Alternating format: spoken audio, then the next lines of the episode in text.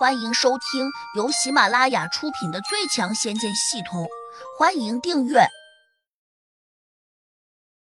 第三百六十八章：嚣张的地仙。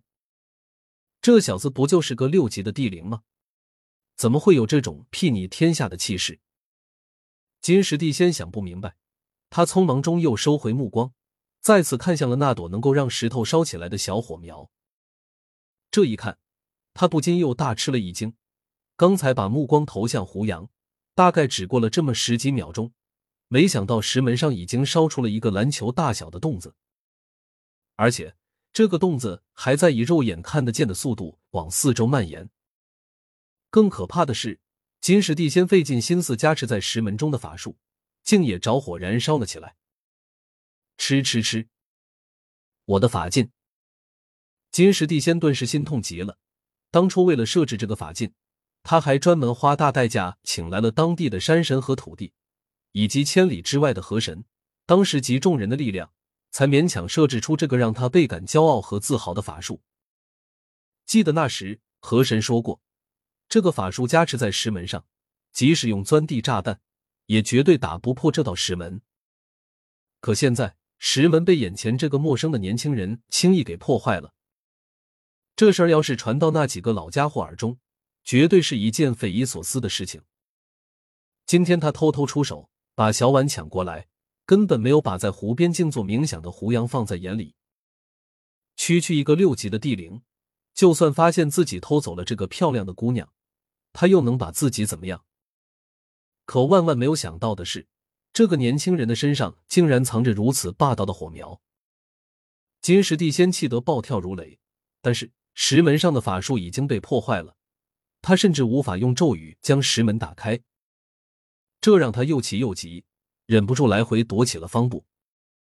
此时，小婉正安静的坐在一张石椅上，他看见金石地仙焦躁不安，便轻声问：“是我胡杨哥来了吧？”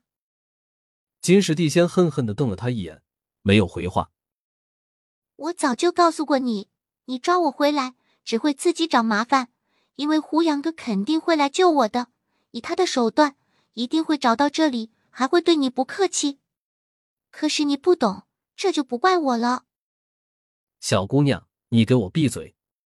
你那个什么胡杨哥，他不过才二十多岁吧，功力并不高，区区六级地灵，比我差远了。就算他有一件厉害的法宝，也照样不是我的对手。哼，他今天竟然不问青红皂白，公然烧毁我精心打造的石门！我一定会让他知道后果。”金石地仙沉声叫道。“老爷爷，看在你没有欺负我的份上，最好把我送出去，不然等到我胡杨哥发威的时候，恐怕你的命运就不好过了。”小婉不卑不亢的说道。他的声音很轻，却又饱含着威胁。金石地仙哪会听不出来？他冷笑了两声：“我也不是吃素的，告诉你。”我金石地仙的外练功夫绝对比你想象中高多了。若论单打独斗，即便是河神和山神联手，也打不过我。等会儿你那个什么姓胡的小子要是能侥幸进来，我保证他再也别想从这里出去。小婉一听，心里暗自担忧，但他表面居然没有露出来。他低着头，默默的为胡杨祈求：“胡杨哥，这个老头很厉害，你别管我。”快走吧！当时他进来的时候，就看见了眼前这道厚重的、让他无法想象的大石门。而现在，他并没有听见石门上传来沉重的打击声，这说明胡杨在外面没有用重器打门。既然如此，胡杨又怎么可能闯进来？小婉心情复杂，同时又充满了矛盾。她微微叹气。就在这时，他突然看见石门传来了噗噗的声响。正在他感到惊异的时候，石门上冒出了一丝丝白气，紧跟着石门上露出了一个小孔，然后缓慢的往四周扩展，中间有一团明亮刺眼的光芒。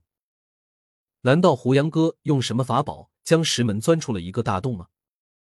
小婉心里大为惊喜。很快，他看见石门上的小孔越变越大，由最初的指头大小，渐渐的变得有鸡蛋大小了。他下意识的看向了金石地仙，发现他阴沉着脸，牙齿咬得咯咯直响。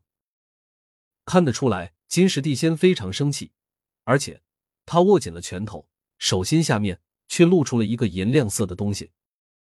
这是一把小刀，呈锥子状，而金石地仙是反握着的，看样子他准备把这根锥子扔出去。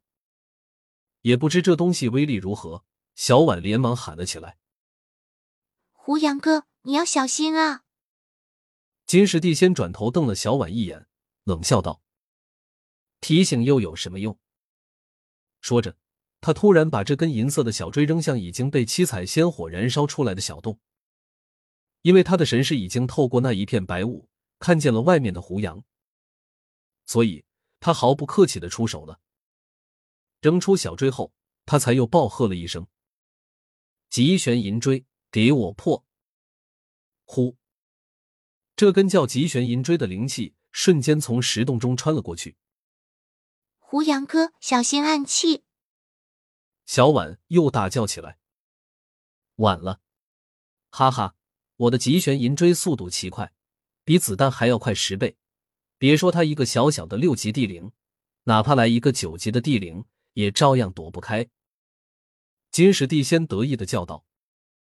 小婉心里一沉，仿佛看见胡杨被暗器击中了一般，顿时紧张极了。可是。他无法看到外面的情况，只是隐约感觉到小洞当中的火焰好像又亮了许多。不过这次闪亮来的很快，去的也很快，所以小婉觉得自己在那一刻产生幻觉了。他甚至听不到一点异常的响动，也不知胡杨到底有没有被金石地仙的暗器打中。